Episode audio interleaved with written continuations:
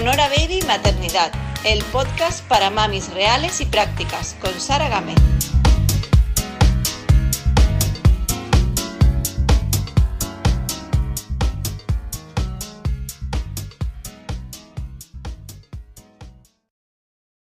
Hoy tengo el enorme placer de contar con el que puedo decir que, ha sido mi mentor sin él saberlo. Los suyos son los de los primeros podcasts que, que comencé a escuchar cuando nacieron mis mellizas hace ahora pues más de un año y desde entonces ha sido mi compañero durante las caminatas diarias que realizo empujando el carrito gemelar, todavía hoy en día. Le sigo escuchando porque estoy súper enganchada a sus podcasts. Si eres emprendedor o emprendedora, estoy convencida de que le conocerás, porque entre otros logros ha entrevistado a multitud de empresarios y mentores de éxito de cuyas entrevistas siempre obtiene muchísimo valor. Valor que comparte con todos sus oyentes, por supuesto. A estas alturas, muchos, muchos y muchas ya sabréis que mi invitado de hoy es Luis Ramos emprendedor de éxito y uno de los podcasters más escuchados de habla hispana. Os podéis imaginar la ilusión que me hizo que, me confirmara esta entrevista y la de preguntas que podría hacerle sobre emprendimiento, que además me interesan muchísimo. Pero bueno, a Luis le tengo hoy conmigo para que me hable de maternidad y bueno, y de paternidad, ¿no? Sí, sí, he dicho maternidad, porque voy a preguntarle mucho sobre un tema que a todas las madres nos, nos, interesa muchísimo y sobre, que, sobre el que él es experto, que es la productividad, y bueno, y la gestión también del tiempo, en todo en el contexto siempre de la maternidad y la paternidad, ¿vale? Pero, pero sobre esto, ¿no? Sobre la productividad, la gestión del tiempo, cómo sacar más provecho de nuestros días y, ser eso, más productivas. Además, algo que quizás eh, muchos no sabéis es que Luis es padre, así que también nos habla de la propia experiencia, no solo desde la teoría. Como siempre digo, no quiero extenderme mucho más hablando yo, porque lo que yo cuente no, es nada interesante en comparación con lo, que con lo que nos va a contar el invitado. Y así vamos, que vamos a empezar ya a obtener valor de este invitado cuanto antes. Muy, muy bienvenido Luis a este modesto podcast dedicado a la maternidad práctica y muchísimas gracias de verdad de corazón. Hola Sara, no, pues encantadísimo y un placer estar contigo. Vaya introducción, nunca me habían presentado también, vamos, la alfombra roja, lo que me has echado por aquí delante. Muchas gracias. ¿eh? Pues todo de corazón, Luis, te lo digo de verdad. Es que, vamos, estoy hasta nerviosa. Creo que es la primera entrevista que me... Y, podría haber estado nerviosa en muchísimas entrevistas porque no tengo yo formación de periodista ni mucho menos, pero, pero es la primera que estoy nerviosa de verdad porque mm, es como, no sé, no me lo creo que te, que te vaya, que esté hablando contigo, vamos.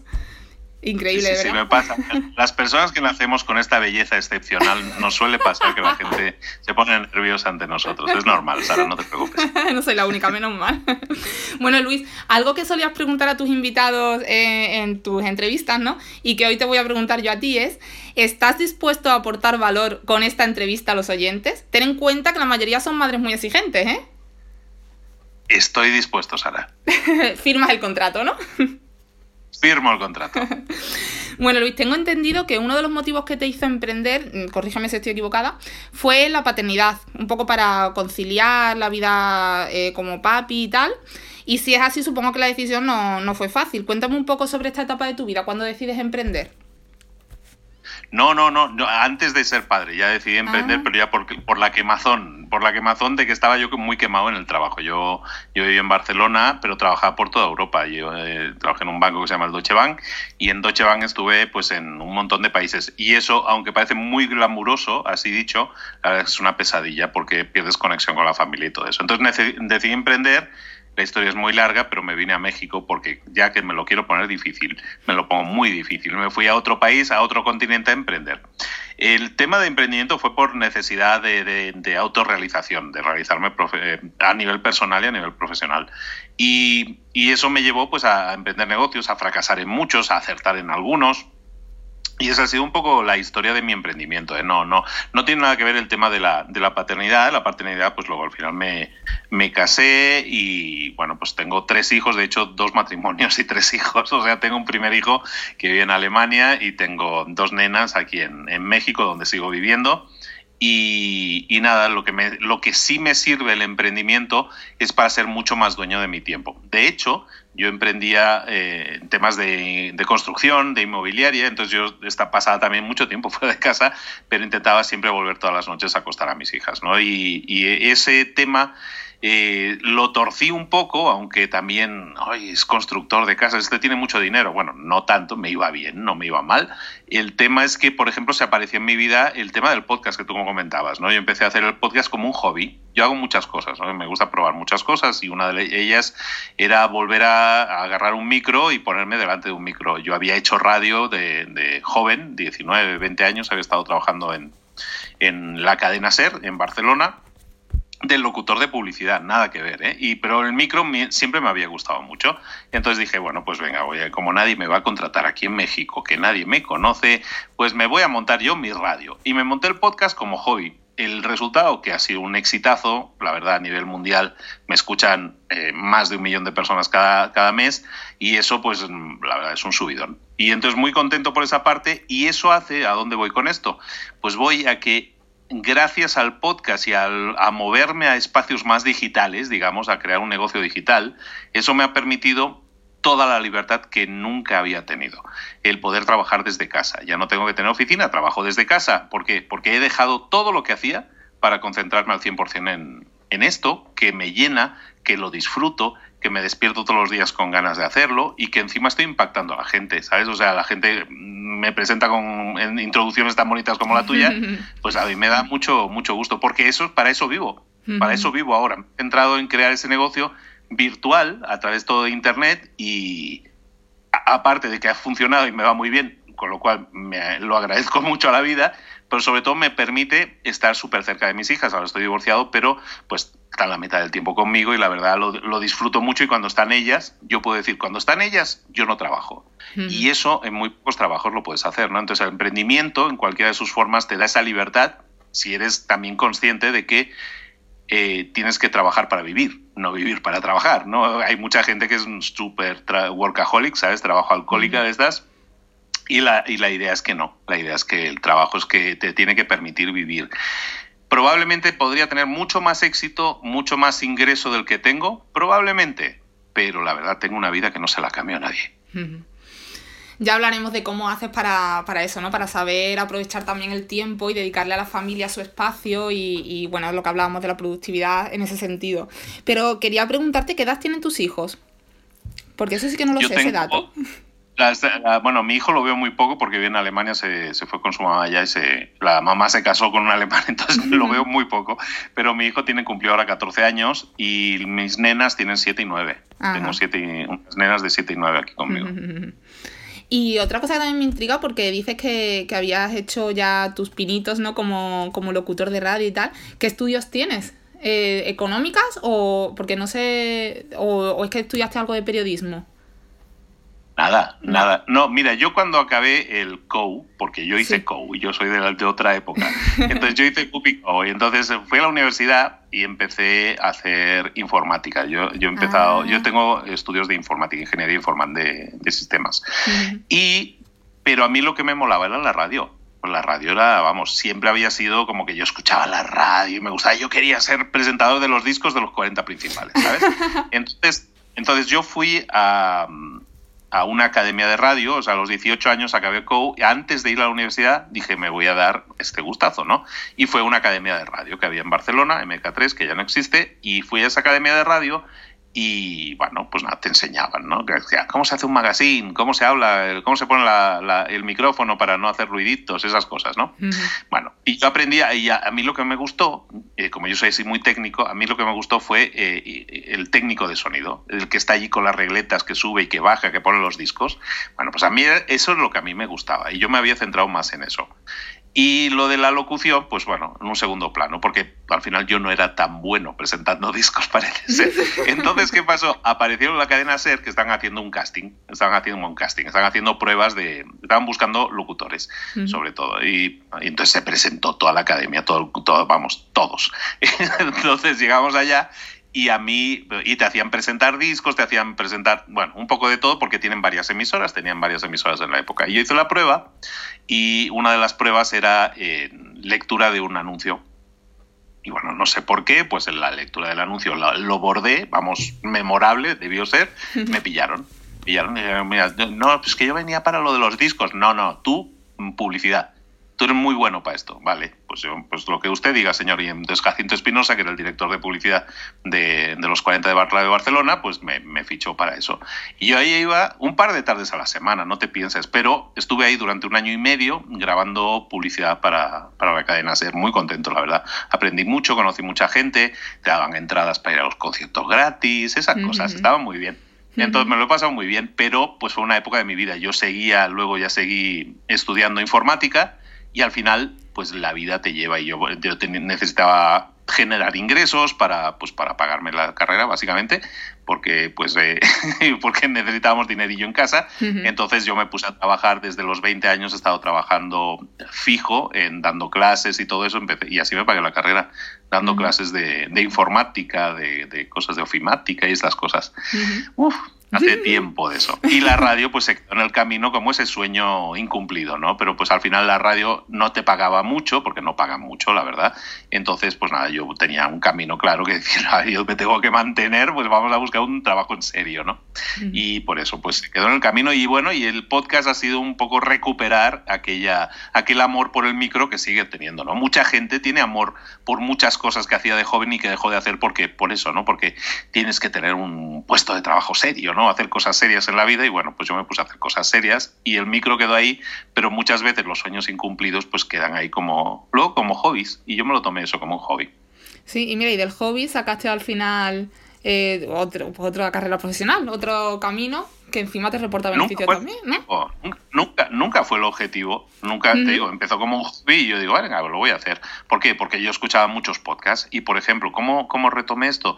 Yo, yo escuchaba un poco, también me encantan las series de televisión tú, y, los, y las películas. Y había una, un podcast, hay, todavía existe y es muy conocido en España, que se llama Fuera de Series. Entonces yo escuchaba Fuera de Series, que hablan de series de televisión. Y mm. bueno, pues me hice amigo de los Navas, que eran los eh, CJ Navas y todos esos, la, la familia Navas, que son los que llevan el podcast. Y yo me hice, bueno, somos amigos. Yo era el típico oyente que escribía mails y, oye, pues yo opino qué tal, ¿sabes? Muy participativo yo. Y entonces llegué a, tener pues ya un grado de, conocimiento de ellos que eh, empezaron a hacer análisis de series y, y yo me ofrecí, oye, vais a hacer narcos. Yo, yo he visto la primera temporada, yo puedo hablar de narcos, ¿no? Y, me ficharon. Y entonces hay por ahí, en fuera de series, existe ese Luis Ramos pre-libros para emprendedores, en el que sale hablando de series de televisión, en este caso de narcos. Por ahí la podéis encontrar seguramente ah. todavía. Y entonces a raíz de eso me picó la, el tema, el gusanillo, y pues nada, pues digo, pues me voy a crear el mío. De hecho, la idea original es que Libros para Emprendedores iba a ser parte de una cadena de podcast que, que ellos estaban creando entonces, pues me dijo, oye, pues envíame una demo de lo que tienes en la cabeza, ¿no? Y, la demo que le envié era libros para emprendedores. CJ no se la escuchó, y yo que soy muy desesperado, dije, pues sabes qué, yo creo que me gusta esto, lo voy a lanzar yo. Y lancé mi podcast sin esperar a que ellos me dijeran si lo fichaban o no. Y, ya está, lo demás es historia, lo demás es historia, bueno, historia, no me escuchaba ni el tato, ¿eh? o sea, al principio no me escuchaba nadie, pero bueno, poco a poco, poco a poco fue subiendo, explotó a los 3, 4 meses, y en México sobre todo, donde yo vivo y donde se creó el podcast.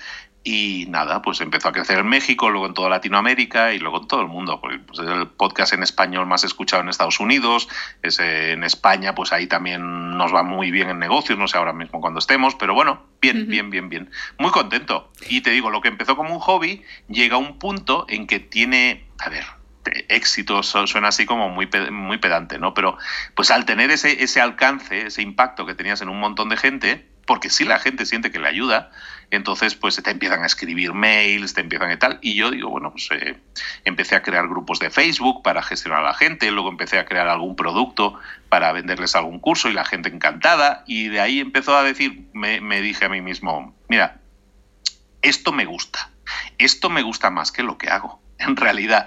Entonces vamos a hacer una cosa, como yo tengo que mantener a no sé cuánta gente, vamos a ver si yo puedo, si yo puedo eh, generar los mismos ingresos que estoy generando ahora mismo con la construcción de casas, voy a ver si los puedo generar eh, con el tema del podcast y cursos y todo relacionado. Y me puse como meta un año y medio, dos años para conseguirlo. Bueno, el tema es que lo conseguí a los tres meses. A los tres meses estaba generando la misma cantidad de ingresos que con la construcción. Madre y entonces dije, bueno, ahora sí ya no, no tengo de otra. Ahora sí tomé la decisión de decir, bueno, dije que dejaría lo otro y me dedicaría 100% a esto si podía mantener a mi familia, básicamente con el mismo nivel que ahora. Y lo conseguí y bueno, no he vuelto a mirar atrás ni pienso. Vamos, estoy feliz de la vida, me levanto con una ilusión todos los días que no, no te puedes ni imaginar. No, sí, me lo imagino, vamos, y además me da una envidia sana. es increíble, la verdad, y además en tres meses es verdaderamente increíble. Eh, bueno, y Luis, y con tantísimas cosas que haces, cursos y demás, ¿cómo haces compatible eh, todos estos proyectos con la, con la paternidad? ¿Cómo te organizas? Ya antes nos has dado unas pinceladas, ¿no? De que, que siempre priorizas un poco, ¿no? El tiempo, tu tiempo y no solo eh, los ingresos, pero exactamente como en la práctica, que, ¿cómo lo haces? ¿Cómo te organizas? Bueno, como no las tengo todo el tiempo conmigo, como está a la mitad del tiempo, pues hay una semana que las tengo dos días, una semana cinco, una semana dos, una semana cinco. Funcionamos así. Entonces, los días, el momento en que, yo qué sé, los miércoles a las dos de la tarde, que yo voy a buscar a mis hijas, bueno, pues entonces se me acaba mi jornada laboral. Durante ese día, durante el día siguiente, y si es, la semana de dos días, pues durante esos dos días yo no hago otra cosa que estar con ellas. Sobre todo ahora por el tema de la pandemia. ¿Por qué? porque cuando tenían cole, pues bueno, por la mañana están en el cole, yo puedo trabajar, pero ahora con la pandemia que están en casa, a mí me ha quitado como 10, 12 horas de trabajo adicionales más a la semana, pero bueno, encantado. Entonces, cuando están mis hijas, no trabajo. literalmente, no trabajo, estoy para ellas. Entonces, 100%, cuando están conmigo, están 100% conmigo. Y eso, yo estoy muy contento de eso. Y el resto del día, pues lo que me queda libre. Oye, pues lo que me queda libre es los lunes, como ahora que estamos grabando, pues los lunes, los martes y los miércoles por la mañana. esa es mi jornada semanal de trabajo. Y luego hay semanas en que no están las nenas conmigo, pues el fin de semana que no están conmigo, pues ese también trabajo, para que te engaño. Pero pues muchas veces, desde que empezamos con este sistema, pues yo qué sé, yo antes publicaba todas las semanas podcast, ahora no, pues esa es la razón, básicamente, porque hay semanas que tengo a mis hijas más tiempo, entonces no tengo vida, no tengo vida para el trabajo. Y está bien, ¿eh? me parece bien. Y nada, pues ese es el equilibrio. Básicamente yo tengo una agenda, un calendario en el que hay niñas y cuando hay niñas no hay nada más. Simplemente así. ¿Y, y ya está, o sea, es simplemente respetar los tiempos y eso sí ser muy productivo eh, haciendo lo que haces cuando tienes tiempo, ¿no? El hecho de que tengas el tiempo tan limitado te hace, te obliga también a ser productivo, por lo tanto, pues eh, no queda de otra. O sea, es ahí echarle muchas ganas y, hacer las cosas el menor tiempo posible. Está bien, ¿eh? Está bien, no, no está mal limitarse uno el tiempo. A veces tenemos demasiado tiempo para hacer las cosas, aunque no lo parezca. Si yo te dijera, ostras, ahora te voy a quitar la mitad del tiempo, pues a lo mejor dices, ostras, qué mal, ¿no? Eso no, eso no se hace. Pero a lo mejor es capaz de, de, hacer malabares y de conseguir hacer las cosas en la mitad de tiempo. Bueno, pues eh, eso es lo que yo hago. Básicamente es eso, ¿no? Intento hacer las cosas en la mitad de tiempo. Y bueno, antes lo hablábamos, antes de entrar a grabar, o sea, yo soy como soy. Yo no, yo no he creado un personaje, o sea, yo me siento al micro y, bueno, pues soy el mismo que habla contigo, es el mismo que graba. Yo no pongo la voz, no imposto la voz, yo hablo así, entonces, eh, yo soy como soy. Entonces, para mí no es un esfuerzo, simplemente me siento al micro, hablo, resumo libros, leo, hago, hablo de determinadas cosas y soy yo, no es un personaje. Entonces, a mí eso no me cuesta un trabajo adicional. Eh, ya te digo, podría salir mucho más arreglado de lo que salgo y todas estas cosas, sí, pero yo no, no, soy, no soy artificioso en ese sentido, pero, y eso es, lo hago también por un tema de optimización de tiempo. Y cuando dices, cuando has dicho que, que, cuando estás con las niñas es solo las niñas, ¿qué haces con el móvil? ¿Lo apagas? ¿Lo realmente no eres capaz de no contestar si te escriben un mensaje, un, un email o cualquier cosa? Sí, sí, sí, sí. básicamente pues lo tengo en silencio siempre. O sea, aunque, aunque no estén las niñas, mi teléfono siempre está en silencio. Entonces yo no, ah, y como ya nadie llama por teléfono, entonces pues, si alguien me quiere hablar por teléfono me llamarán al de casa, que ya nadie llama. Ahí, ahí estás teniendo un gasto que no, que no, no amortizo. Pero yo tengo un teléfono y pues nadie me llama. Y mensajes y eso, no te puedes imaginar, cientos al día. Pero precisamente por eso lo tengo en silencio porque es que si no sería una musiquilla tirit, tirit, tirit, tirit todo el rato. Entonces, lo tengo, mi teléfono está en silencio siempre. Y entonces, si estoy con las niñas, estoy con las niñas. Si las niñas están viendo algo o están pintando lo que sea, pues entonces le echo una ojeada, ¿no? Pero vamos, sin presión. Soy muy malo para contestar en tiempo y forma y está bien, y está bien, me gusta, porque la gente ya se ha acostumbrado que a que yo no respondo al momento, vale, y nunca me ha faltado, nunca me he sentido eh, que, me haya perdido algo. Nunca me he sentido que, porque la, mucha gente muchas veces tiene prisa por algo pero la prisa es de ellos, no es mía, ¿sabes? Entonces yo por eso te digo, mi prioridad siempre está muy clara, es mi familia primero, el horario se lo comen ellas primero y lo que quede libre para, para lo demás. Y así funciona. Me ha encantado la frase de la prisa es de ellos, no es mía. O sea, eso me lo tengo que anotar yo eh, y en, yo que sé, en la nevera para verlo eh, constantemente. Porque a mí sí que me, me, agobia mucho cuando alguien tiene prisa o cuando dejo un correo sin contestar y, y corro a lo mejor y, y a lo mejor debería estar más lo que tú dices, calmarme un poquito y si estoy con los niños, estoy con los niños y, y porque esa persona espere dos, tres horas o, un día, no pasa nada, desde luego. Eso, esa me la apunto. Mira, en temas de productividad que comentabas al principio que querías hablar, mira, es muy normal en temas de productividad el, el, buscarte huecos para este tipo de cosas. O sea, la gente que es ultra productiva, y yo intento aprender, ¿no? Cada día. La gente que es ultra productiva y que tiene 200 empresas, Richard Branson, estos, estos cracks, tienen 200, 300 empresas. ¿Eso cómo se maneja? Pues es que no hay manera, no se puede manejar. Entonces tienes que delegar, ¿no? Entonces tienes que generar un equipo, todo eso, y luego cuidar tu tiempo. Entonces, si yo digo, mira, sabes que yo voy a contestar mails a las 10 de la mañana y a las 5 de la tarde, pues esos son mis espacios. Y tengo media horita ahí, media horita ya. ya está. Una hora al día contestar mails y tan tan. Y con eso, vamos, cubres el 99% de las cosas. A lo mejor hay algo súper urgente, no sé qué. Bueno, pues si hay algo súper urgente, ya te llamarán. Ya te llamarán. El mail no es para cosas urgentes. No existe el mail urgente un mail es asíncrono. Eso quiere decir que lo envía a alguien y ahí queda. Y hasta que yo no lo abra, o sea, no lo recoja de esa bolsa, lo lea y diga, vale, le contesto o ya le contestaré. Vale, ya está. El mail no tiene prioridad, no existe eso. Entonces tú se la pones y entonces tú dices, claro, yo me pongo sonido en el teléfono y suena el tirurí, ya llegó un mail, inmediatamente es como si el perro de Pavlov, ¿no? Que suena la campanita y, y babea. Bueno, pues no, yo no tengo ese, yo no tengo esa campanita y vamos, feliz de la vida, ¿eh? Y así te lo recomiendo. Sí, y luego también es importante otra cosa que has dicho, que es que la gente se acostumbra. O sea, igual que, al igual que también has mencionado que hay semanas en las que no sacas podcast y la gente se acostumbra, y no por eso el miedo muchas veces que tenemos que. Es que si no saco me van a venir otros y me van a comer porque no. Me van a estar. O sea, parece que tú no te puedes coger unos días de libres o de vacaciones porque vienen otros y te comen. Y no, muchas veces tenemos que tener también la tranquilidad y la serenidad de, permitirnos cogernos días o contestar los mails más, como tú dices, pues en, el tiempo que tú has predispuesto para ello y no tener ese miedo eh, siempre a que si no haces las cosas el primero y rápido va a venir otro a, a quitarte el puesto, ¿no? Que es un poco lo que nos pasa a veces. Eh, tienes que poner en valor lo que haces. Evidentemente, si tu trabajo es prescindible, eres prescindible. Si todo lo que tú haces es, eres, es prescindible, pueden prescindir de ti, pueden eliminarte del proceso, pues entonces no estás poniendo en valor tu tiempo ni nada de lo que haces. Entonces, evidentemente, lo único que te queda para diferenciarte es voy a contestar lo más rápido posible porque eso es lo que me hace diferente a los demás.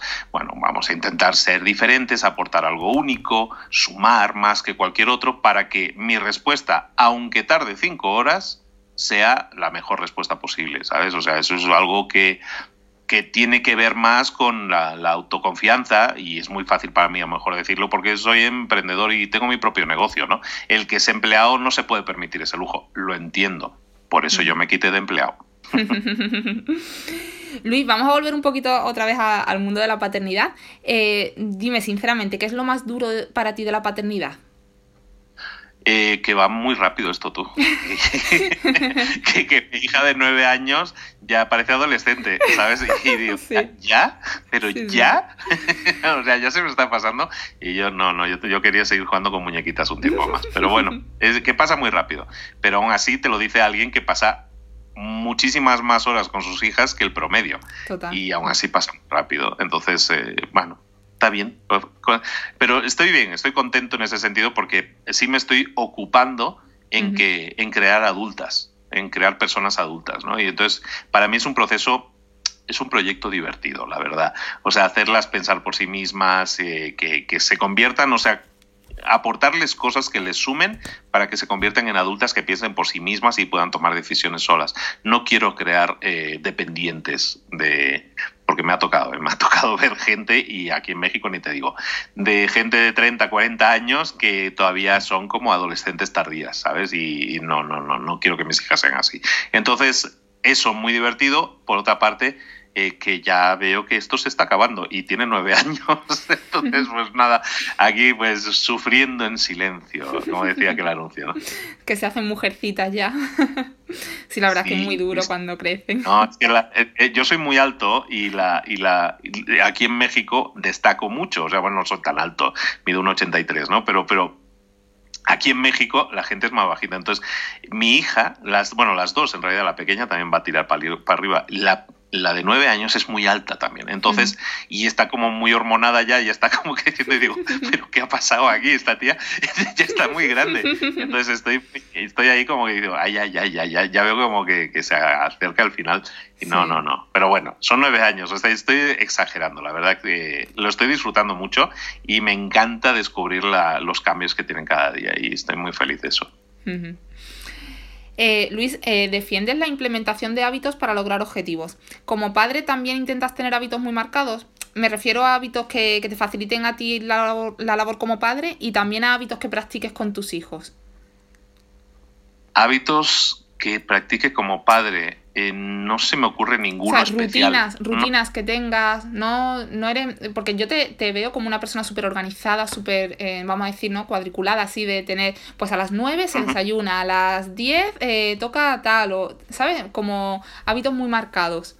¿No es así? ¿No lo haces así con tus hijos? Sí, sí, sí, hombre, cuando está en el cole sí, o sea, eh, pero obligatorio, pero como todos, o sea, no, no es que sea yo ahora, bueno, voy a explicar, hombre, si se levantan a las siete y media, no sé qué, bueno, pues como todo el mundo, o sea, nada, nada especial en ese sentido, los horarios que marcan la escuela te marcan tu vida en ese sentido, pero luego no, ¿eh? Luego cuando, mm, ahora, ahora ya están de vacaciones, por ejemplo, aquí en México ellas ya están de vacaciones, entonces, eh, oye, pues mm, si nos quedamos a ver una peli por la noche, pues nos quedamos, y eso no lo hacemos normalmente, o sea, esto estoy más para romper los, las costumbres que para imponerlas. Me gusta, me gusta crear cada día como algo diferente. Me gusta crear, hoy qué, hoy qué podemos hacer y planificar y hoy vamos a ir a esto y vamos a hacer esto y tal, mm. no sé. Sorprender. Eh, no, no, busco crear experiencias. Mira, un mm. tema que yo siempre me planteé, sobre todo desde el tema del divorcio, es que digo, ya con el divorcio, mira, visto desde el punto de vista de padre y bueno, también la madre, ¿no? Pero básicamente estás cediendo la mitad de tu tiempo con tus hijos. O sea, básicamente he perdido el 50% del tiempo con mis hijas. Entonces, eso es duro. Entonces, eso a mí es lo que más me ha costado superar. Y entonces lo que yo tomé como decisión es, eh, yo no voy a intentar competir. Eh, su madre, pues su familia tiene mucho dinero y todo eso. O sea, ahí voy a perder yo siempre, ¿no? En ese sentido. Pero donde yo intento dejarles un pozo a ellas es en experiencias.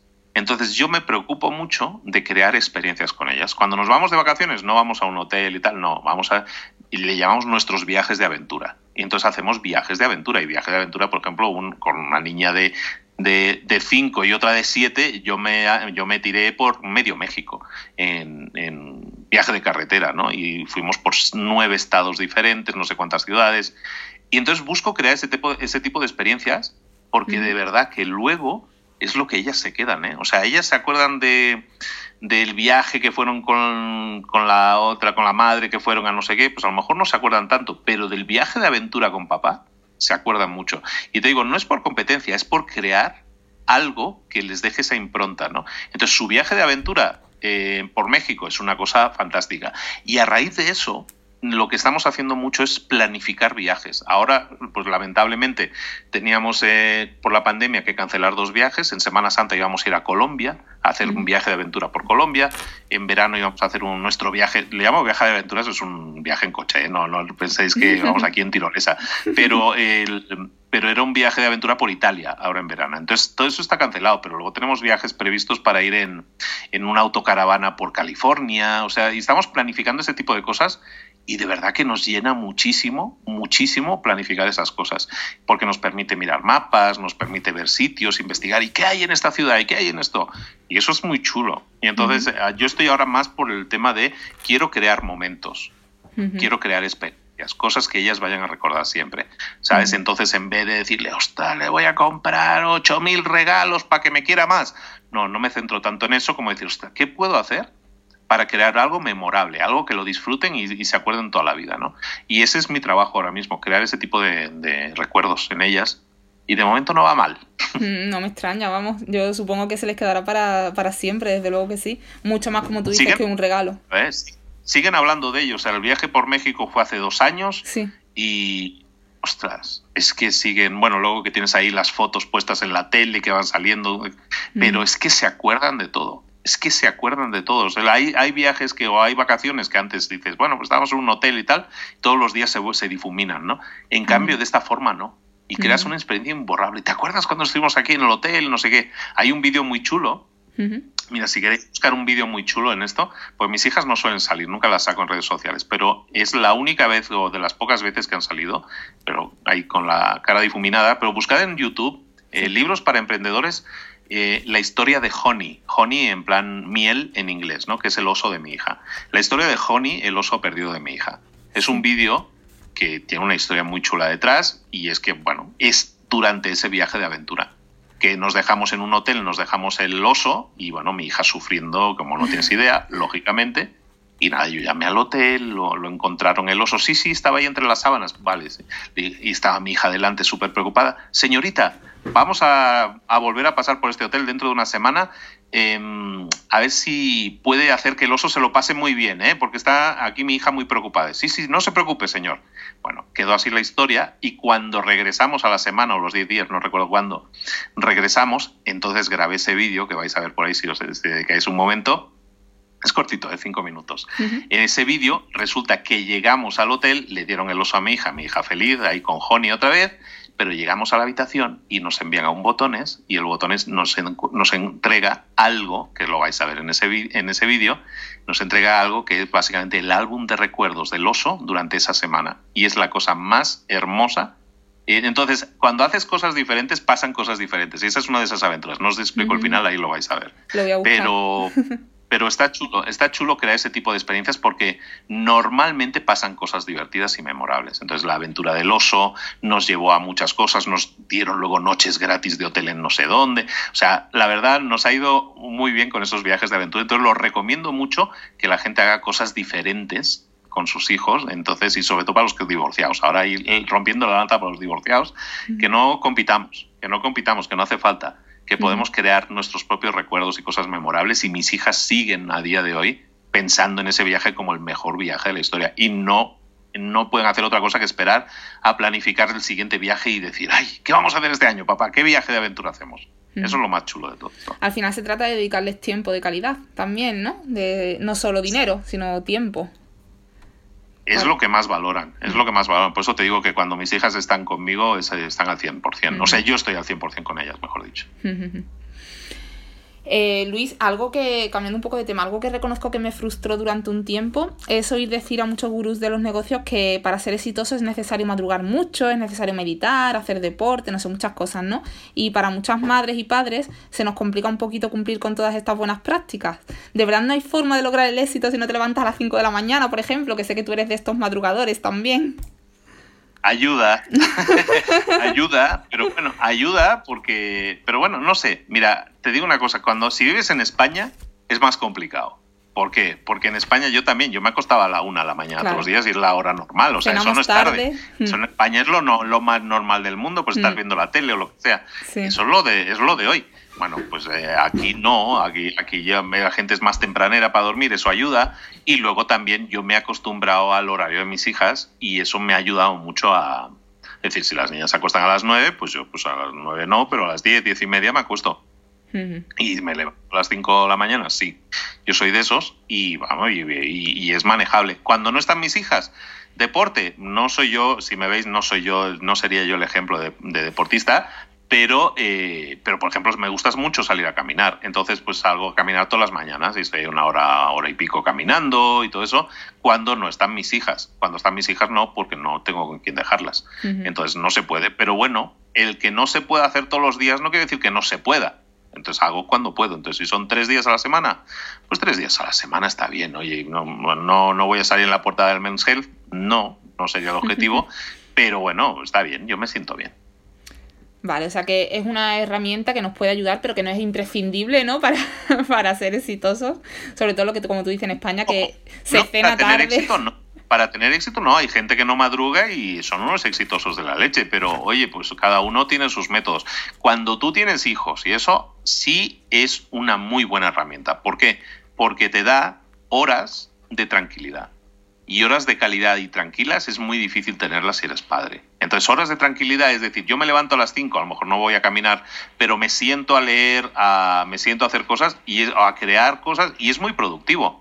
Entonces, eso, ese tiempo es tiempo en el que todos están durmiendo y ese tiempo para ti es súper aprovechable. Entonces, yo, yo la verdad le saco mucho partido. Soy mucho más productivo en esas horas y luego se levantan las nenas, bueno, pues ya está, se me acabó ese horario. Cuando las lleva al cole, pues ya vuelvo a tener tiempo y si no, pues no. Y por ejemplo, cuando eran más pequeñitas, cuando eran bebés, supongo que no, ¿no? Que ahí no hacías estas prácticas o también de levantarte así temprano, porque los bebés suelen dormir peor por la noche. Pero eso, eso es temporal, ¿no? eso es, temporal, ya lo recuerdo muy lejano, ¿no? Pero sí, probablemente sí. Probablemente sí, pero no, no, sí, sí he sido madrugador, ¿eh? De, A lo mejor cuando las nenas eran bebés, como las tuve bastante seguidas, eh, han sido, pero no, de eso era de las 6 de la mañana, ¿eh? No, no mucho, no mucho peor, ¿eh? O sea, sí de las 6 de la mañana. Pero bueno, cuando eran bebés todavía estábamos casados, entonces eh, hay turnos, claro. hay turnos, o sea, yo podía salir a caminar un día y salir a las 6 de la mañana sin problemas, ¿no? Eh, ahora no, ahora por eso te digo que ahora al ser padre soltero en este sentido en mi tiempo, pues, eh, pues hacer lo que puedes con lo, con lo que tienes. Pero te digo, está bien, está bien, eh, aunque no puedas hacerlo todo, intentar hacer lo máximo con tu tiempo, intentar ser óptimo con tu tiempo y, y, no negarse a decir, es que como no tengo todas las mañanas libres, no puedo hacerlo, entonces ya no hago nada. No, haz lo que puedas, haz lo que puedas. Y bueno, pues esto te sirve para todo en la vida, que si quieres leer libros, un libro por semana, oye, si levantas tempranito, te lo echas en una semana sin problemas. En general para todo, ¿eh? para lo que quieras hacer, para crecer, para en, en, o sea, en lo personal, en lo profesional, para todo te ayuda, es altamente recomendable. O sea, la verdad soy muy fan de, de, despertar temprano y yo he sido, pero fiestero de lo peor, ¿eh? O sea, yo, he tenido, yo tengo una historia. Pero, pero ahora, ahora la verdad es que me siento muy satisfecho, disfruto mucho de la, del día. Y me gusta ver amanecer, y me gusta caminar por las mañanas, y me gusta leer por las mañanas, escuchar podcasts. La verdad que le saco un gran partido. Y luego a las 9 de la mañana, mientras otros están empezando a trabajar, pues yo he trabajado, depende del día, si he estado sin niñas, depende del día, llevo 3, 4 horas trabajando. Y eso es una ventaja brutal.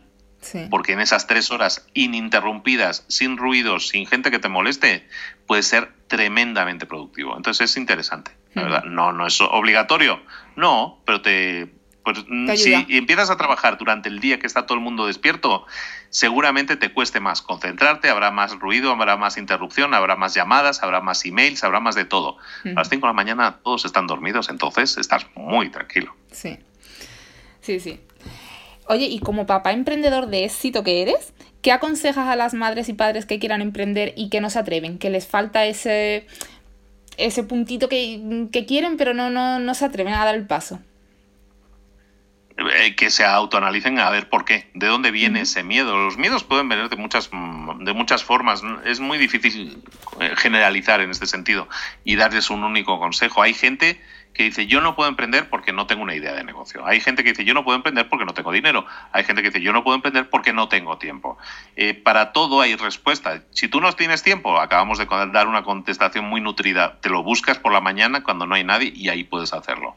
Eh, ¿Es que voy a dormir menos? Bueno, ve menos películas por la noche también. O sea, al final tenemos que priorizar. Y priorizar significa escoger qué es aquello que quiero de verdad.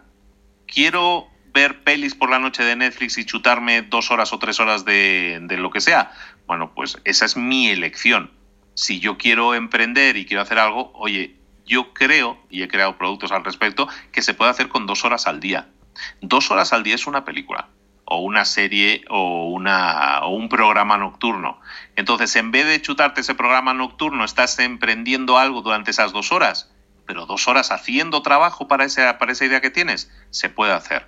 Es que no tengo dinero. Oye, eso ya no es excusa tampoco. La excusa del que no tengo dinero, no puedo emprender, eso funcionaba antes cuando tenías que montar un negocio que era un negocio que, que necesitaba de un local comercial, de, de acondicionamiento y todo eso. Hoy hay un montón de ideas de negocio que puedes arrancar sin tener un capital, que puedes empezar desde cero. Yo tengo un curso entero con un montón de ideas de negocio que puedes emprender sin inversión. Eso sí, inviertes tiempo, pero la inversión siempre va a ser de algún tipo, o de dinero, o de tiempo, o de energía. Y de lo que se trata es de que tú escojas eso. Lo que no puede ser es que digas, yo quiero emprender, pero quiero ver la peli, pero quiero irme de vacaciones, pero quiero irme a tomarme la cervecita por la tarde, que me voy de terraceo y todo eso. Bueno, eh, prioriza. Todo en la vida no se puede tener a la vez, generalmente, pero sí se puede tener todo en la vida.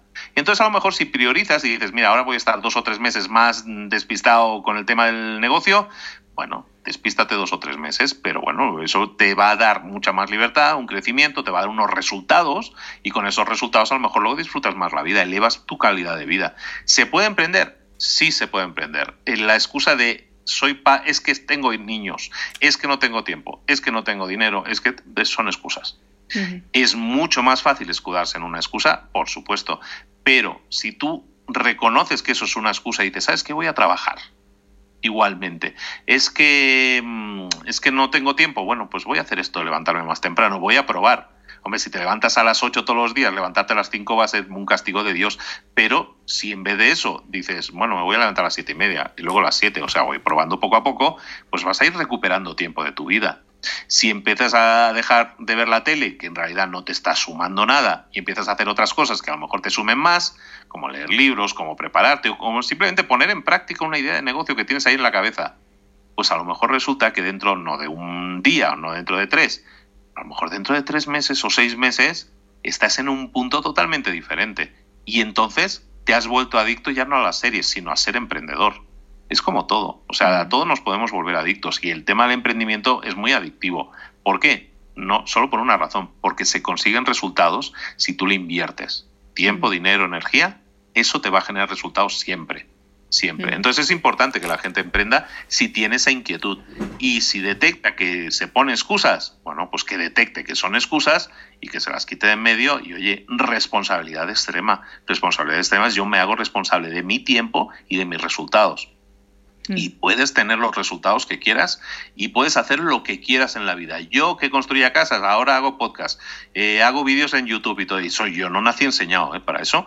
He, probado y he probado y he practicado y he practicado. Yo me puse, yo, no, yo soy pésimo en cámara. Entonces yo me puse como reto un año y digo, pues sabes qué, yo el cazurro, voy a hacer un vídeo todos los días.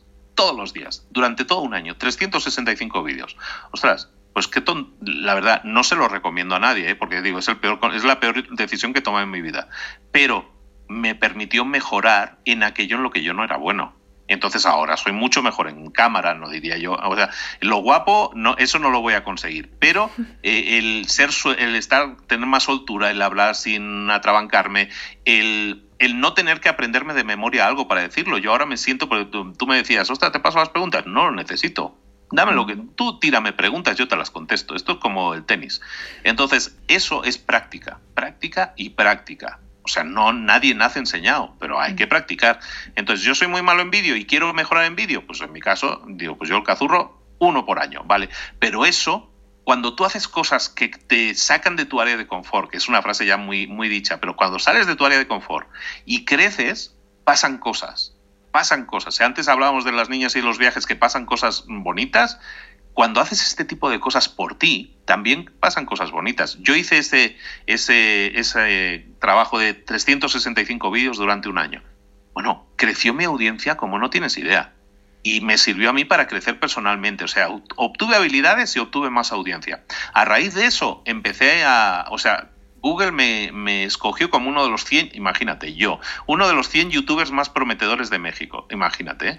vale. Y, a raíz de eso me dieron coaching de, YouTube. Y a raíz de eso, y cuando ya cae el 365, digo, ostras, ¿y ahora qué hago? Bueno, pues voy a hacer unos vídeos y tal. Y empecé a hacer vídeos, un exitazo. Y luego a raíz de eso, creé el segundo podcast, Mentor 360, que es mi segundo podcast, nace de eso porque yo hacía los vídeos diarios que se llamaban Mentor 365, que eran 365 vídeos. Terminé con eso, le cambié el nombre a Mentor 360. Y cuando, cuando Google me escogió también en ese podcast, me escogió para ser uno de los podcasts por defecto en, en todos los Google Android del mundo y en todos los Google Home del mundo, dije, ostras, pues eh, vamos a volver a hacer diario. Pero yo no podía hacerlo solo, pues no ya no me daba la vida. Digo, pues voy a buscar aliados. Y conseguí a gente que admiro y que quiero mucho y que colaboraron conmigo gratis haciendo un podcast que es, para mí es el mejor podcast que se está haciendo ahora mismo, que es Mentor 360. Sí, porque es diario, porque damos un montón de valor, porque es la leche, porque es la gente muy potente y, y, porque estamos haciendo algo, estamos sumando. Y todo eso nació de el decir, yo soy muy malo en vídeo, voy a hacer 365 vídeos uno por día. Fíjate cómo se van encadenando las cosas. Ahora estamos preparando un libro de Mentor 360. Yo nunca he publicado un libro. Ahora voy a publicar un libro. Y todo eso son cosas que se van encadenando, ¿sabes? Entonces, si te quedas en casa haciendo shopping ball, bueno, está muy bien y es muy cómodo. Pero, oye, ¿por qué no hacer cosas que te saquen de tu área de confort? Te garantizo que cuando haces eso, cosas buenas suceden. No sé qué va a suceder, pero te garantizo que cosas buenas suceden, cambios suceden en tu vida y el cambio es bueno. El secreto está, como tú dices siempre, en pasar a la acción, que es lo que le falta ¿no? a, la gente. Pasar a la acción y de ahí vienen todo lo, pues lo que tú dices, un montón de cosas que, te van a pasar buenas seguro. Claro, pero es que eso pasa con todo, ¿eh? Pero eh, mira, eh, yo hablo de libros, pero es que la gente, primero, la gente compra libros y no los lee. Eso porque también queda muy bien y queda, ostras, yo soy muy culturetas y tengo los libros puestos en el eso. Pero la gente compra libros y no los lee. Pero la gente que lee, que lee un libro, ¿pone algo de lo que lee en el libro en práctica? Nada. Nada. Los libros, los únicos libros que se ponen en práctica, ¿sabes cuáles son? Los de recetas de cocina. ¿Y sabes el promedio de recetas de cocina que se ponen en práctica de un libro? Si un libro trae mil recetas, normalmente se ponen en práctica menos de diez. Entonces, si nosotros tenemos un libro si nosotros tenemos un libro y no lo ponemos en práctica, o sea, ¿para qué nos sirve? Es como acumular conocimiento. Hay gente que se pone a estudiar, a estudiar, a estudiar. Espérate, yo es que me he sacado la carrera, ahora vamos a sacar el máster. Espera, que he acabado el máster, el posgrado. Y ahora me voy a no sé qué. No, me tengo que ir a Irlanda un año el inglés. Y nunca estás preparado. ¿sabes? Entonces se pasan estudiando la teoría, la teoría, la teoría y no ponen nada en práctica. Y se, y se plantan en los 30 y, y tienen cero experiencia y los pones a hacer cualquier cosa y dices, no, espera, es que esto no es lo que yo he estudiado. Bueno, es que el mundo real es mucho más denso, mucho más complejo, mucho más rico y mucho más disfrutable que lo aprendido. Lo aprendido no estoy diciendo que no sirva, pero son herramientas. Pero ponlas en práctica. No vale con que compres un, martillo si quieres colgar un cuadro. Compra el martillo, pero hostia, clava un, perdón, ¿eh? pero clava un clavo. Hombre, es que mucha gente compra el martillo pero no hace nada. Mm. Entonces, eso pasa con los libros, eso pasa con los cursos, eso pasa con los vídeos de información que hay en YouTube, lo que quieras, con los documentales. Mm. Ostras, ¿cuántos documentales no habremos visto de, ostras, los animales maltratados, y no hacemos nada? No hacemos nada. La información ya la tenemos, pero no hacemos nada con ella, en libros, en cursos, en lo que quieras. Entonces, el, el lema que yo digo pasa la acción. Pasa la acción es un poco resumir todo eso es, eh, queda mejor eso que decirle te doy una colleja para que hagas algo niño. Eso queda mejor decir pasa la acción. Pero es básicamente eso, es darte una colleja para decir vamos, hazlo. Caramba, es que no, ¿por qué no haces nada? Si tienes todo ante ti, hoy tenemos todo a la mano, tenemos toda la información del mundo. Todo lo que nunca ha tenido ninguna generación, nosotros lo tenemos. Es la más afortunada de la historia, nuestra generación pero no lo, tenemos, no tenemos en cuenta. Consumimos contenido, pero no hacemos nada con él. Ostras, antes el problema que tenía la gente era la ignorancia, no tenían acceso al contenido. Hoy tenemos literalmente el mundo en nuestra mano, literalmente. Este teléfono es una ventana al mundo. Tenemos en ese teléfono un estudio de televisión, tenemos un estudio de radio, tenemos la enciclopedia británica, no, lo que le sigue. Tenemos todo ahí metido y no hacemos nada con él. Lo utilizamos para jugar al Candy Crush. Entonces, no me digas tú que no podemos hacer más cosas con eso. Lo tenemos todo al alcance de la mano, todo gratis, no hay excusas, pero la gente no lo pone en práctica. Entonces yo simplemente pues taladro, taladro y taladro a ver si algo queda. Pasa la acción, claro. Pues ya te digo yo que te digo yo que queda porque a mí me ha, animado muchas veces esa frase. ¿eh? Sí, claro. Hay gente, hay gente que por percutor ya al final sí les entra, ¿no? Pero y hay mucha gente que pasa a la acción. Hay mucha gente que pasa a la acción porque siente que yo les doy las herramientas que todavía les faltaban. Lo único que les doy es certeza a la gente, pero la gente no me necesita a mí. La gente no necesita un curso más, la gente no necesita un libro más. Lo que la gente necesita es poner en práctica. O sea, tú lo que necesitas en la vida no es leer mil libros para estar preparado. Yo he leído más de mil libros y te garantizo que no los necesitas. Tú necesitas leer un solo libro y ponerlo en práctica. Uno solo. Pero hazlo. Si, no, si lo lees y no lo pones en práctica, claro, vas a tomar el siguiente y el siguiente y el siguiente. La idea es que apliques lo que aprendes de cada libro. Y eso es lo que te lleva a los resultados. Y eso es lo que a la gente le cuesta entender, porque la gente es mucho más cómodo decir, no, no estoy preparado todavía. Otro libro más, otro curso, otro máster, otro posgrado. Ah, voy a hacer un tutorial. Vale. Y nunca están preparados. Nunca están preparados. Yo he una academia online de, cursos y hay gente que lleva cuatro años y digo, yo ya no sé qué más darte, hijo. Es que ya no tengo más, ya me has vaciado, pero, pero haz algo, haz algo. Y la gente es que no, no, no, no, no sale de esa área de, inseguridades que son propias, pero, pero por miedo al fracaso, hmm. por miedo al que dirán, por miedo a la colleja de su madre decir, ves hijo, ya te lo dije. Todos tenemos miedo a eso, pero tenemos que superarlo, tenemos que volvernos adultos en ese sentido y asumir que el fracaso es parte del aprendizaje. Y esto suena así muy frase de, ostras, esta frase es de tweet, ¿no? Sí, sí, esto es una frase de, de, de cualquiera que haya he probado y probado y probado y haya fracasado. Yo, cuando has empezado, te he dicho, sí, yo me vine a México a emprender, fracasé muchas veces y acerté algunas. Y ese es el camino del, del crecimiento. Fracasar muchas veces y acertar alguna. De hecho, solo necesitas acertar una para, para ganar la Champions. Solo necesitas acertar en una. Puedes fallar mil veces, si aciertas una, ya con eso ya, ya estás del otro lado del río.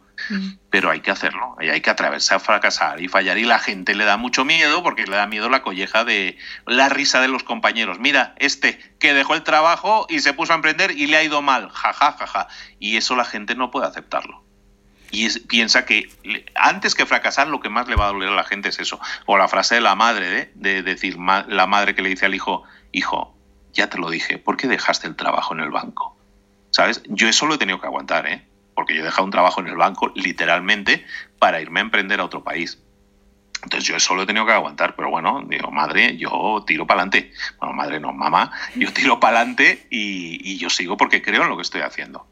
Y aún así con fracasos. Y aún así con más fracasos. Bueno, alguna cosa buena sí salió, ¿eh? Pero tampoco voy a decir que yo soy un fracasado. Pero hay tres o cuatro negocios que no me salieron bien y hay otros dos o tres que me han salido muy bien. De eso se trata la vida. Y es que es así, o sea, y no hay que tener miedo al fracaso. Es que ahora lo que decíamos el otro día, no sé con quién lo hablaba, del tema de hablando de los niños. Ahora se le da medalla de oro al que se le da medalla al que quedó 17. ¿Sabes? Y, bueno, o sea, no pasa nada porque, o sea, eh, construye un poco de carácter, no vamos a decir así, no quiero poner así como que suena así muy anticuado, pero construye el carácter. O sea, que tú seas una persona que, corrió la carrera y no ganó y te den medalla, no tiene sentido la vida no te trata así. La vida no te da medallas si quedas en el número 17. Entonces enseñemos a los niños también un poco eso, ¿no? Y no pasa nada por, o sea, por no ganar. Pero si aprendes de ello y dices, mira, hay cosas que no he hecho bien, hay cosas que puedo mejorar, la siguiente carrera lo voy a hacer mejor. Pues yo intento poner ese tipo de mentalidad en mis hijos, ¿sabes? De decir, o sea, eh, no he fracasado si no he ganado. Simplemente, oye, no, no, gané esta carrera, pero a lo mejor obtengo cosas. O a lo mejor lo he disfrutado. Hostia, cuando estaba en la carrera, estaba en la recta final, hostia, toda la gente aplaudiendo, me lo he pasado pipa. Bueno, es, ole. Eso es lo que buscamos.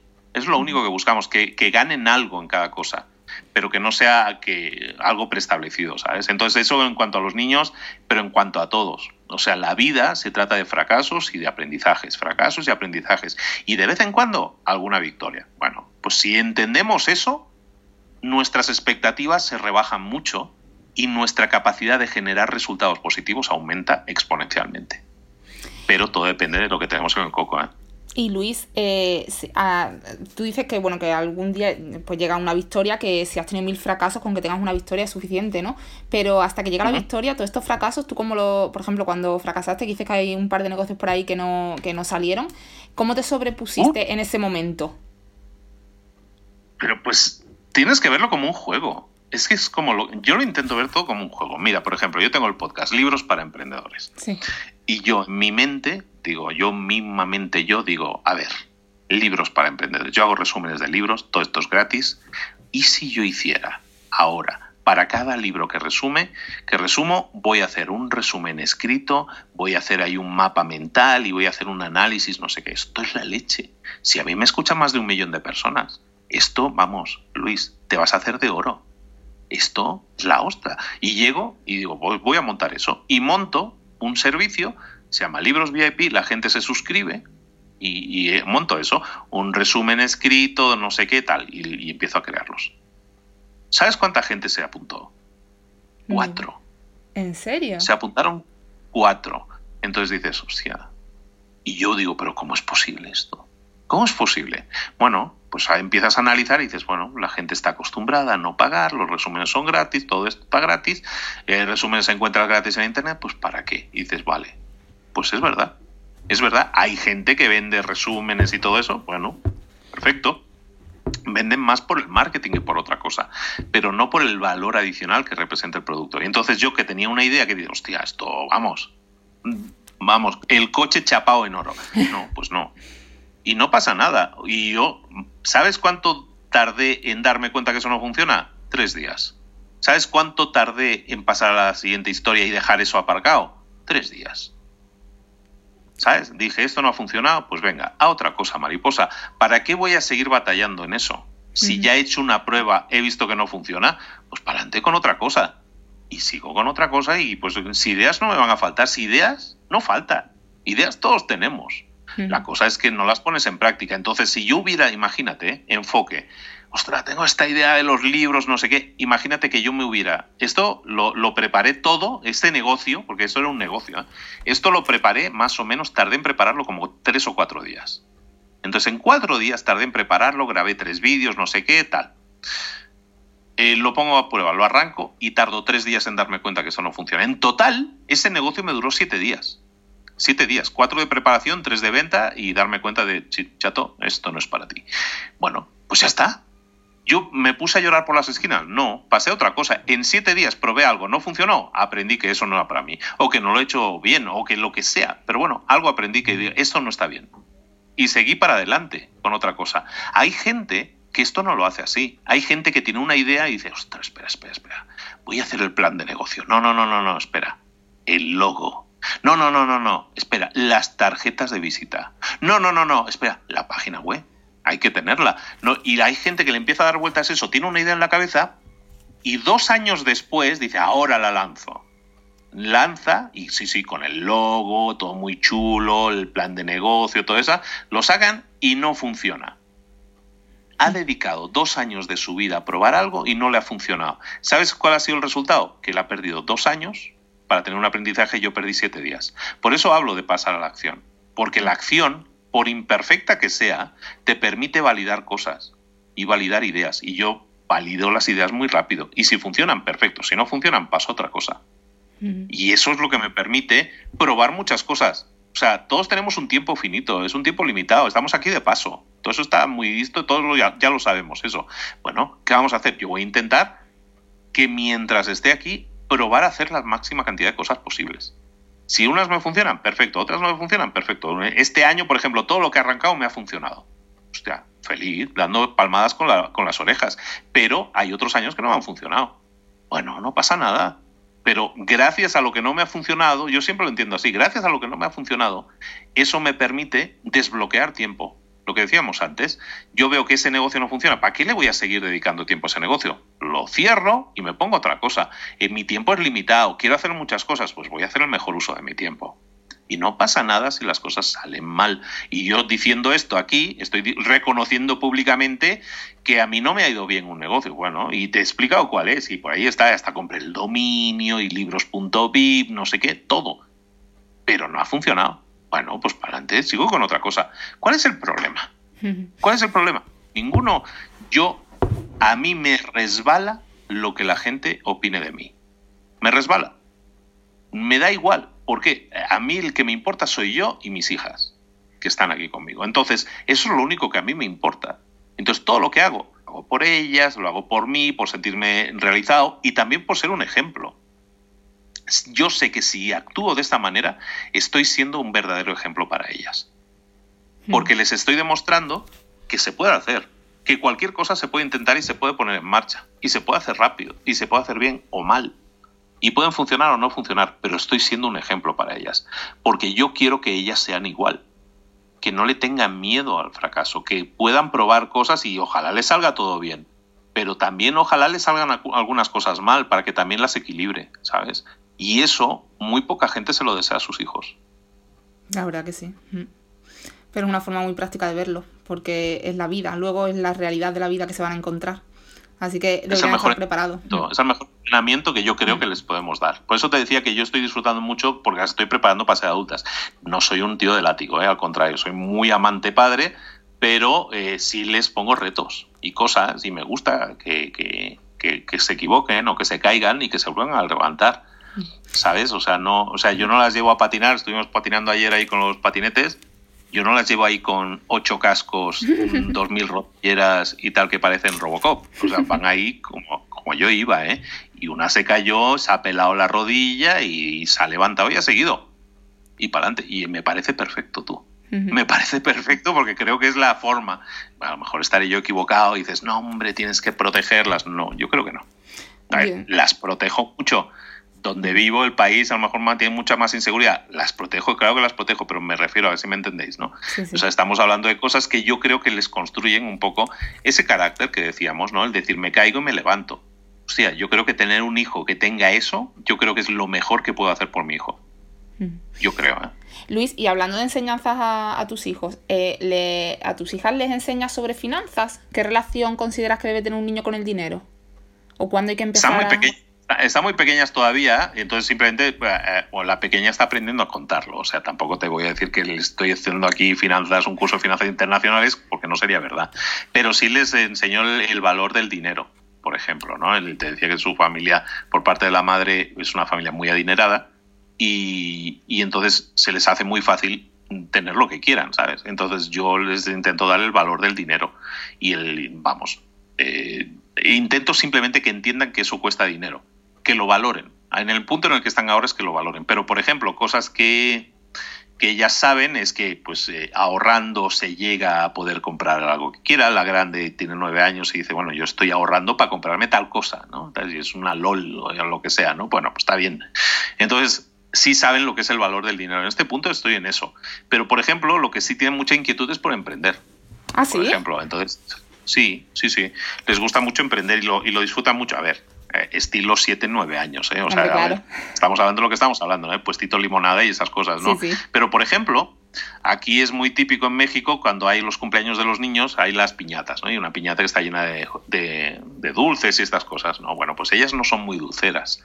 Entonces siempre llegan a casa con unas bolsas criminales de, de caramelos y entonces lo que hacen es como se comen a lo mejor dos o tres y ya está, pues tenemos ahí un depósito que parece eso, Fornox de los, de los dulces.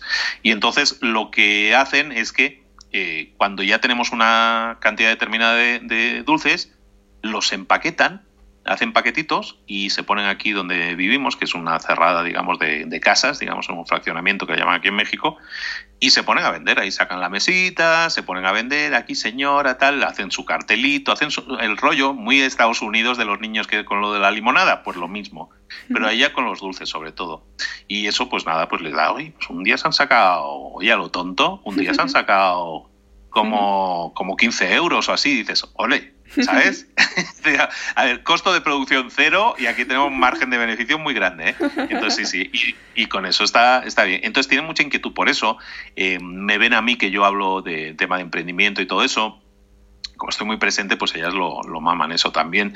Y luego, por ejemplo, yo en su escuela, ellos hacen el STEM, que es la semana esta de la ciencia, no sé qué, y a mí me invitan siempre, y yo pues yo pues eh, tampoco no sería yo un científico, pero así de cosas de física y eso no les explico, pero les explico, por ejemplo, un año les expliqué cómo, eh, cómo explicar tus inquietudes y creando un canal de YouTube, ¿no? Hablar de lo que te gusta y conectar con otras personas a través de YouTube, por ejemplo. Ese fue un taller, imagínate, a niños de 7 años. ¿eh? Y luego otro año, este año, de hecho, ha sido un taller de emprendimiento. He hecho el primer taller de emprendimiento que ha estado publicado en las redes sociales, pues es que me ha cambiado la vida. El ver a los niños, la capacidad de niños de entre 7 y 11 años, las ganas que tienen de emprender, las ideas y todo cómo se puede catalizar eso, es impresionante. Bueno, a raíz de ese taller, vamos, se alocó todo el colegio, hombre, vamos a hacer una venta de un mercadillo de segunda mano, no sé qué, vamos a hacer esto, vamos a hacer no sé qué. Bueno, ellas hacen una, como unos, se van de campamento, tres, cuatro días al, año, pues la mitad del campamento se ha pagado con, con el emprendimiento que montamos, ¿sabes? Y eso inmediatamente es un retorno de inversión. Si lo vemos así desde un punto de vista financiero, hay una inversión de energía, de tiempo y tal, pero hay un retorno de inversión, ¿sabes? Y eso los niños lo entienden. De 7 años, de 9 y de 11, ¿sabes? Entonces ahí hay mucho que trabajar que no se está haciendo. Eh, la gente, pero bueno, en general en todo. A la gente, a los niños, nunca se nos ha enseñado a vender, no se nos ha enseñado marketing, no se ha enseñado emprendimiento y son áreas, siempre lo digo en Mentor 360, son las áreas que nunca se nos han enseñado en la escuela. A ti no te han enseñado a hablar en público en la escuela, pero sin embargo es una de las herramientas mejores para tu crecimiento y tu, a, todos los niveles. Entonces hay muchas cosas que los niños no están recibiendo y deberían recibir y es nuestra labor rellenar esos huecos, no esperar a que sean adultos y se lo busquen, se busquen la vida. Podemos hacerlo y los niños son unas esponjas brutales, no tengo que decírtelo. Mm. Aprenden de todo, pero hay que ponérselo hay que ponérselo. Tú dales de comer y vas a ver cómo comen, lo que mm. sea. Y pues vamos a darles cosas que les ayuden. Justo te iba a preguntar eso, que, si tú creías, porque me ha llamado la atención que me dices que de niños entre 7 y 11 años, lo bien que entendieron el tema del emprendimiento, ¿tú crees que entonces durante su periodo académico le cortan un poquito las alas en este sentido? Porque luego al final parece que salen de la carrera y todos quieren colocarse, pues, no sé, de funcionarios, de, en un banco y estas cosas. Parece que les hemos cortado esa, esa, esa pasión que tenían a priori por temas de emprendimiento, que además son mucho más divertidos. Si te pones a pensarlo objetivamente, para un niño tiene que ser mucho más atrayente con siete años el tema del emprendimiento, que fomenta muchísimo más su creatividad, que, que, temas como trabajar de funcionario de 9 a 3, en, eh, haciendo siempre lo mismo en la misma mesa, el mismo ordenador, ¿no? Pero eso no es la culpa, no es del niño. ¿De quién es la culpa? A ver, ¿tú, ¿tú, crees que hay un niño que sueñe con ser funcionario? Por eso te digo, y luego acaban todos la carrera pensando en eso. Bueno, es ¿Por qué un niño se le mete en la, en la cabeza ser funcionario? ¿Por qué? Por el mensaje que le han metido, la está taladrando su familia, nene, trabajo seguro, sueldo seguro, ser funcionario. Eso no es del niño, eso es de los padres que le han metido ese mensaje. lo que decíamos antes, ¿no? O sea, eh, lo que me decía mi padre, pero mi hijo mío, ¿por qué vas a dejar el trabajo en el banco con lo bien que estás? Que te han dado un BBV, ¿cómo te vas a ir? Bueno, mamá, es que yo quiero hacer más cosas en la vida. ¿Sabes? Entonces es muy difícil batallar contra eso porque la lógica de los padres es muy aplastante. ¿Cómo vas a dejar eso que es seguro? Y te vas a ir a la inseguridad. Estamos valorando como padres decir, no, lo bueno es este camino, lo malo es todo lo demás. Y no es cierto. Entonces la culpa ahí es de los padres. O sea, un niño que quiera ser funcionario, es a la, entre comillas, culpa. La decisión la han tomado los padres y se la han taladrado en la cabeza hasta que se lo han tatuado. Entonces, a un, niño es un, un niño es barro moldeable y puede ser lo que tú quieras. Bueno, puede ser lo que él quiera, pero tienes que darle las opciones y decirle que es tan válido ser emprendedor como ser funcionario. De hecho, yo creo que es mejor ser emprendedor que funcionario, pero bueno, llámame tonto, ¿eh? pero creo que eso es lo, ese es el camino. Pero bueno, ahí cada uno es como es y cada uno intenta hacer lo mejor para sus hijos. Yo no digo que esté que sea malo lo que hagan. Están, desde su punto de vista está bien. O sea, yo empatizo con la gente que le dice eso a sus hijos porque yo entiendo que quieren el mayor bien para sus hijos. Y ellos a lo mejor han, han sufrido, los han, los han sacado de un trabajo y tal. Y dicen, nene, búscate el tema del funcionario y no vas a sufrir como sufrí yo. Y lo entiendo, lo entiendo, pero eh, desde su punto de vista le están haciendo un bien, pero yo creo que es mucho mejor darle opciones al niño y que el niño escoja. Yo sé que si mis hijas saben que pueden emprender y yo las animo a que lo hagan, yo creo que lo van a hacer. Y si no lo hacen y prefieren trabajar en un banco, pues me parece bien también. Pero por lo menos yo les he dado las opciones. Yo no les he cortado las alas. Entonces sí, sí hay un tema ahí, el, luego, pero luego el tema educativo es que la educación está obsoleta, es siglo XIX lo que seguimos teniendo. Pero bueno, eso no ha cambiado. Eso, eh, que no tengamos eh, marketing, que no tengamos ventas, que no tengamos hablar en público, que no tengamos liderazgo, que no tengamos emprendimiento, que eso nos enseñe en las escuelas, eso sí es un crimen. Mm. Porque es lo único que necesitamos en la vida. Dime tú quién necesita la raíz cuadrada. Teniendo calculadoras. Tú, quién necesita hmm. eh, saber hablar en público, saber de ventas, saber de marketing, todos. Hoy en hmm. día más que nunca. Bueno, pues vamos a hacerlo. O si en este caso no se va a hacer, bueno, pues vamos a suplirlo. Y esa es responsabilidad de los padres también. Hmm. Pero tampoco hacen nada porque delegan al 100% esa responsabilidad en el cole. Y el cole no ha evolucionado y debería haber una, asignatura que sería gestión del fracaso, por supuesto, eso también, también hace falta, como hemos hablado antes.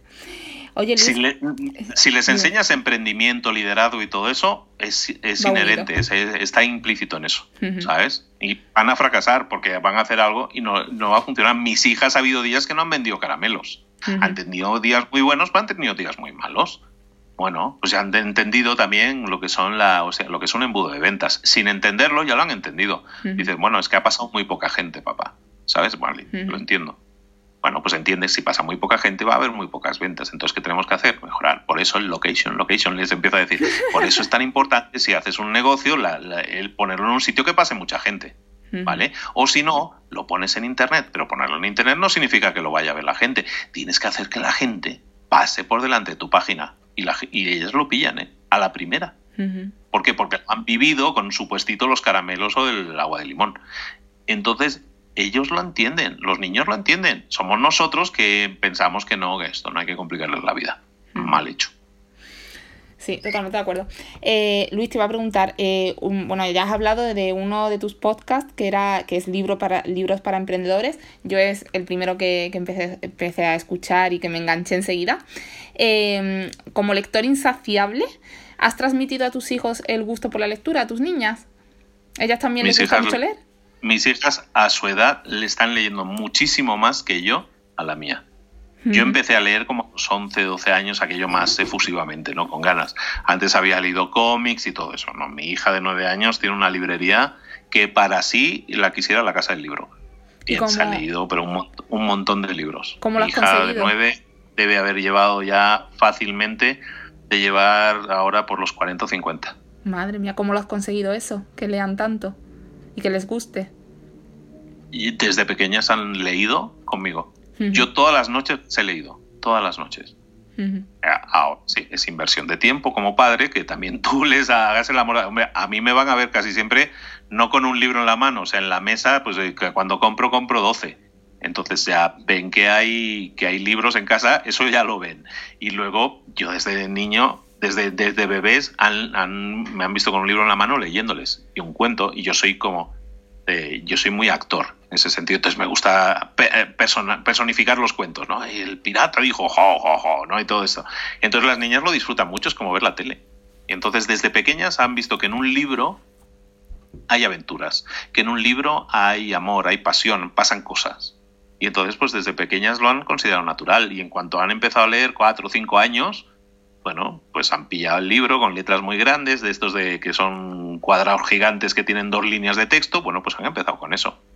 Pero la grande, con siete años, eh, yo me acuerdo que fui a Barcelona de vacaciones con ellas, nos fuimos a la Casa del Libro, que está en Paseo de Gracia, y la Casa del Libro es una, una zona de niños muy nutrida. Y vamos, la niña se, se, se los ojos literalmente como platos. Y empezó a ver y ver y ya, y papá, que lo que tú quieras, mi amor. Para libros no tengo límite. Bueno, mm, gran error porque llevamos una maleta que pensaba, pesaba como un muerto. Pero nos, lleva, nos trajimos de Barcelona aquella primera compra fácilmente entre las dos nenas unos 20, 25 libros. Y se los han chutado todos de letra, ¿eh? ya no de dibujitos, son de letra, digamos, ¿eh? son de los, de los de letra. Y ya están leyendo sagas completas. Hay una saga que se llama Perro Holmes que le encanta, se ha leído como 12, me parece que lleva. Es una, es una crack. Es una crack. me parece que era Paulo Coelho el que decía que, que, él de pequeño no tenía muchos recursos, sus padres no tenían recursos para comprarle muchas cosas, pero que su padre siempre le había dicho que para libros lo que quisiera, que ya se buscaría la forma, pero que para libros lo que quisiera. Y eso se me quedó a mí marcado también y es un poco lo que tú acabas de contar, justo el mismo ejemplo. No la sabía, no me la sabía esa, pero mira, pues sí, yo exactamente eso les digo a mis hijas. O sea, digo, a lo mejor, a lo mejor, o sea, así, pues no, o sea, yo mucho líquido, dinero líquido no tengo mucho, la verdad, o sea, intento invertir y todo eso siempre. Entonces, pues tenemos nuestro presupuesto, pero siempre les he dicho, para libros no hay límite. Vamos, y ahora que hemos estado encerrados, ostras, y, ¿se pueden pedir libros por internet? Claro, mira, vamos a Amazon, empiezan a ver, empiezan a ver, vamos a Gandhi, que es una cadena de libros de aquí de México, también envían a casa, pues venga, a, a los dos días nos llegan los libros y hostia, y felices. ¿Y qué tenéis? ¿Una, habitación para libros o cómo, cómo, lo hacéis? ¿Con tantísimos libros? ¿Los regaláis después? Su habitación tiene eh, estanterías bastantes. Tiene tres estanterías, ahora les acabo de comprar dos más y sí, tienen libros, tienen trabajos, les gusta mucho construir legos. Entonces, pues ahí sí, sí es. Mira, yo tengo una casa muy grande y la habitación más grande, la de matrimonio, es una muy grande, es una habitación tamaño doble, digamos. Eh, yo, me, yo estaba en esa habitación, lógicamente, porque es la que tiene el baño, no sé, el vestidor, tiene, no sé, como una cosa muy grande. Yo me moví de esa habitación y me he ido a una más pequeña para, para que ellas se queden en la grande, precisamente por eso. Para que tengan espacio, para que estén cómodas, puedan jugar y tengan para tener libros y de todo. sí a ver, tienen 50 o 60 libros, o sea, no es como no es una animalada, o sea, sí cabe. Pero bueno, es que aquí las casas son más grandes, también hay que decirlo. ¿eh? Aquí yo en mi casa son 250 metros cuadrados o así de casa. Luego yo no sé, porque yo soy muy, yo abogo mucho por el minimalismo y, y no sé ahí en México cómo funcionan las bibliotecas públicas, pero yo por ejemplo a mis hijos eh, les cojo muchos cuentos en la, en la biblioteca también, que es una forma que bueno, que no hace falta ser rico para, para que tus hijos lean que es también otra forma de hacerlo. Y hay mil formas, y si no en los colegios, o sea, en el colegio donde están las niñas hay una hay un intercambio, o sea, nosotros como padres cada año tenemos que comprar, no me acuerdo cuántos libros, tenemos que aportar al colegio como tres o cuatro libros por padre. y, entonces se forma una biblioteca muy nutrida también y los niños tienen mm, biblioteca infantil.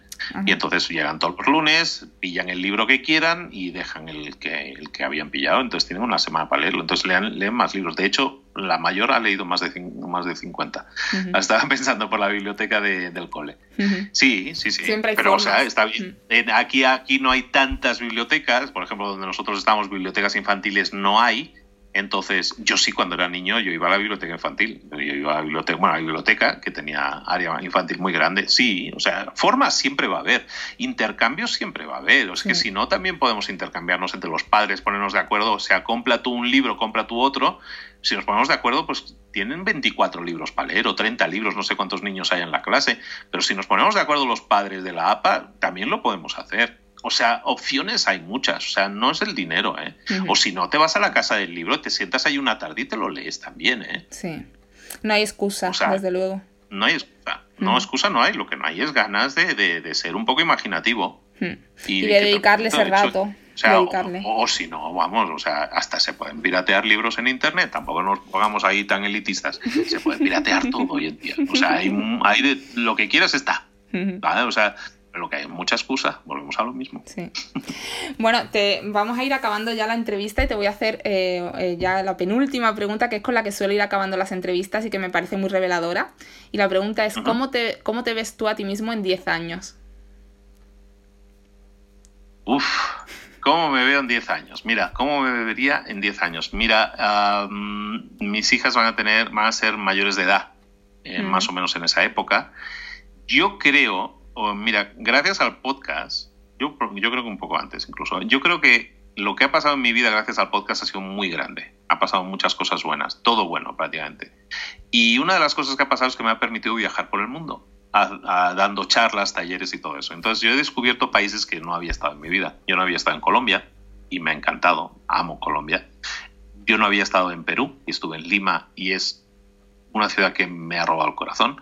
Entonces he conocido una serie de sitios que no había conocido y que a lo mejor no tenía un especial atractivo para mí y fui y dije, qué equivocado estaba. Yo me veo dentro de unos años, probablemente 8 o 10 años, me veo viviendo en otro sitio durante tres o cuatro meses. Cuatro meses en Perú, cuatro meses en Colombia, cuatro meses en Barcelona, cuatro meses en México, no sé. Me veo con ese tipo de vida. Como he movido todo lo que es mi negocio al tema digital, yo con una mochilita y mi laptop, ah, yo, con eso hago. Entonces yo puedo vivir en cualquier parte del mundo ahora mismo y seguir teniendo un negocio que trabaje y seguir dando clases y seguir grabando podcasts. O sea, me tengo que llevar muy poca cosa, un buen micro, una laptop y ya y una conexión a Internet. Es lo único que necesito. Entonces, con eso ya lo tengo todo. Y eso es básicamente lo que estoy viendo como un futuro para mí. Es, eh, yo no me pienso jubilar, yo pienso dedicarme a hacer algo de ese estilo. Me veo haciendo eso. ¿Por qué? Porque a mis hijas, seamos honestos, con, cuando tengan 16, 17 años, yo, papá, paso a ser un cajero automático, poco más. Entonces, eh, bueno, pues eso me va a dar mucha libertad y me veo viviendo eso. O como somos muy viajeros y a ellas les estoy metiendo la vena viajera, pues a lo mejor ellas se apuntan y también vienen conmigo. Entonces me veo viviendo en varios países y eso para mí es la, gloria infinita, porque estoy impactando positivamente a gente de otros países, intento dar talleres en todos los países en los que estoy y eso para mí me llena muchísimo. El ayudar a los demás, el, empujar a los demás a que consigan cosas es la pieza que faltaba en mi, en mi puzzle y ya la encontré. Y entonces eso, a eso quiero dedicar mi vida. Entonces es básicamente lo mismo que estoy haciendo ahora, pero eh, con mucha más libertad para mí. Ahora mismo estoy un, poco encadenado a Puebla, que es donde yo vivo, eh, pero, pero porque las nenas son chiquitas, ¿no? A lo mejor dentro de un tiempo me veo mucho más liberado de eso y, y sueño con ese día. Me encantaría seguir haciendo esto todo el resto de mi vida. Escribir libros, que es algo que ahora empiezo a, a poner en práctica también. Por ahí, por ahí me veo. Pues qué, qué chulo. qué vida más chula, la verdad. Y estoy segura que tus hijas se apuntan, vamos, bueno, por lo menos a visitarte a cada sitio. La idea es que, la idea es que vengan. La idea es que vengan tiempo. O sea, pues ellas con, pues te digo, con 17 y 19 años que van a tener, bueno, pues van a ser momentos muy bonitos para si quieren hacerse un año sabático conmigo por ahí, vamos, la mm. vuelta al mundo, cosas, tipo de cosas, me veo, me veo haciéndolo. qué guay. Luis, me queda preguntarte ya así que la última. ¿Dónde podemos encontrarte? Nos has mencionado ya tus podcasts, pero quiero que me digas tu, tu, cuenta de Instagram, ¿dónde, dónde estás más activo? En Instagram estoy yo respondiendo directamente. Bueno, estoy respondiendo en todas. No, queda muy bien decir eso. Estoy respondiendo directamente. yo respondo directamente en todo, pero respondo más en Instagram, la verdad. O sea, porque estoy como más activo ahí. En los mensajes puedo responder con mensajes de voz y todo eso. Entonces, pues bueno, eso me, me ayuda bastante como herramienta. Entonces, libros para emprendedores en Instagram, arroba libros para emprendedores. Ahí me encontráis. Y para ver episodios antiguos, recuperar libros que valgan la pena eh, revisar con informaciones interesantes, pues en la página del podcast librosparaemprendedores.net. Perfecto. Luis, qué suerte tenemos de que comenzaras a grabar un podcast por hobby. Qué maravilla que te decidieras a resumir libros y a transmitirnos tus conocimientos y experiencia, además de entrevistar a grandes emprendedores expertos en temas como el marketing o las ventas. Desde luego, si en algún momento has querido ser referente, te aseguro que lo has conseguido. Eres un ejemplo para muchísimos empresarios y empresarias y desde aquí quiero agradecerte de todo corazón todo lo que me has, enseñado, me has enseñado a mí personalmente con tus programas. Estoy plenamente convencida de que vas a seguir cosechando un, éxito detrás de otro, que realmente lo mereces además y que vas a conseguir impactar a muchísimas personas, más de las que ya, de las que ya te conocen. Te deseo lo mejor como empresario, pero ante todo lo mejor como padre, que es quizás la gran empresa de nuestra vida, ¿no, Luis? Y en eso seguimos. Y eso sí es contrato que he firmado. De esas sí no me van a echar. Entonces eh, voy a seguir muchos años ahí. Sí, sí, encantado. Muchísimas gracias, Sara, por darme, darme este espacio y por permitirme pues, eh, contactar con tu audiencia. Un abrazo muy grande para todos. Muchas gracias, Luis. Un beso muy fuerte y un beso a todos los oyentes. nos escuchamos en el próximo episodio.